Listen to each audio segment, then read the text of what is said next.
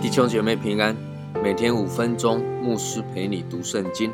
今天我们要读的经文是马太福音第十四章十三到二十一节。耶稣听见了，就上船，从那里独自退到旷野里去。众人听见，就从各城里步行跟随他。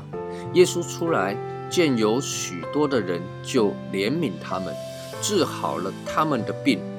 天将晚的时候，门徒进前来说：“这是野地。”时候已经过了，请叫众人散开，他们好往村子里去，自己买吃的。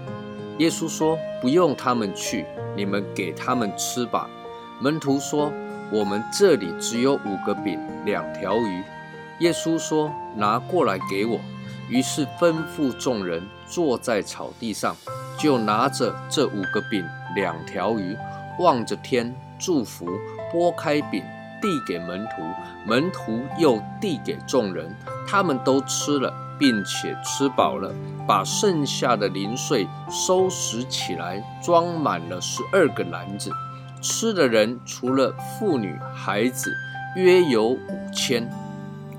耶稣听见施洗约翰被杀的事情之后，可能心里面很忧伤。耶稣就带着门徒上了船，独自退到旷野里去。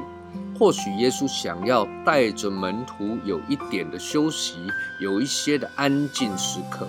不过没想到众人听见了，就从各城步行跟随他。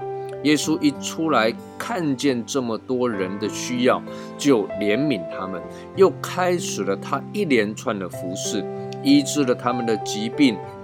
那么，因为人很多，所以一直服侍到天色都晚了。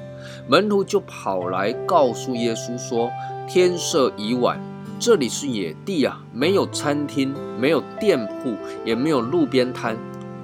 你赶紧叫人散去，好回到村子里去买吃的。”没想到耶稣竟然告诉门徒说：“不用他们去买，你们给他们吃。”那么是福音书的平行经文中，你会发现到拿出五个饼、两条鱼的，竟然是一个小孩子，而且是安德烈从小孩的手中将五饼二鱼递给耶稣。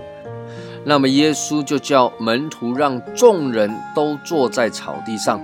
耶稣拿起饼，望着天祝福之后，就把饼拨开。递给门徒，门徒又递给众人，就这样一直传下去，直到所有的人通通吃饱了。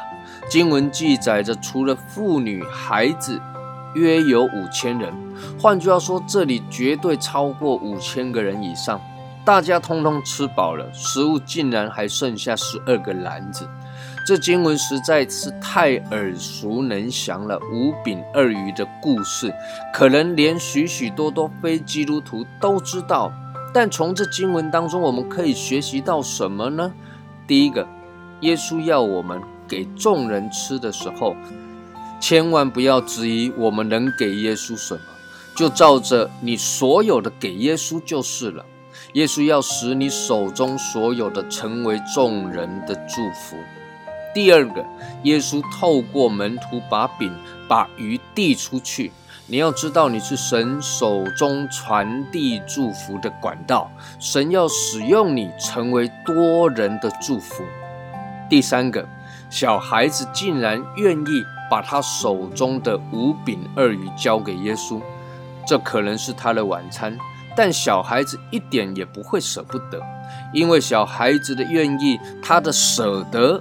最后，不仅自己吃饱了，众人也吃饱了，还多出了十二个篮子。这也在提醒我们：我们给耶稣的，你千万不要舍不得。多种的多松，少种的少松。神绝对不偏待人。愿我们都能够成为耶稣手中祝福人的器皿。愿神赐福于你。